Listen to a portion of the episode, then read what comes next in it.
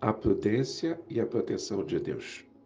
Estamos enfrentando um momento muito difícil, uma pandemia, e precisamos ter o cuidado de interpretar corretamente os versículos e a palavra de Deus no que se refere à proteção de Deus. Quando Jesus foi tentado pelo diabo no deserto, o diabo distorceu a palavra de Deus no Salmo 91. Ele chegou e disse para Jesus: Olha, se você é o filho de Deus, se joga daqui desse monte, porque a Bíblia diz, porque está escrito, porque os teus anjos dará ordem ao teu respeito para que eles te guardem em todos os teus caminhos.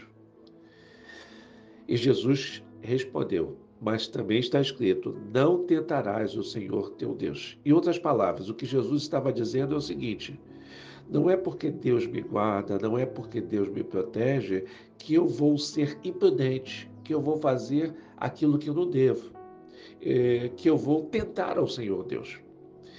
Então, meus irmãos, a Bíblia nos ensina sobre prudência. Jesus também contou uma parábola sobre um homem que construiu a sua casa sobre areia e outro que construiu a sua casa sobre a rocha. Ele diz que vieram as chuvas, que sopraram os ventos e que bateram com ímpeto sobre a casa daquele que havia construído, que a havia construído sobre areia. E ela caiu, porque ele não tomou os cuidados necessários. Mas sobre o homem prudente, ele disse: Olha, ele passou pelos problemas, ele passou pela chuva, ele passou pelos ventos, eles bateram com ímpeto sobre a sua casa, mas ela não caiu, porque estava firmada sobre a rocha, porque ele foi cuidadoso.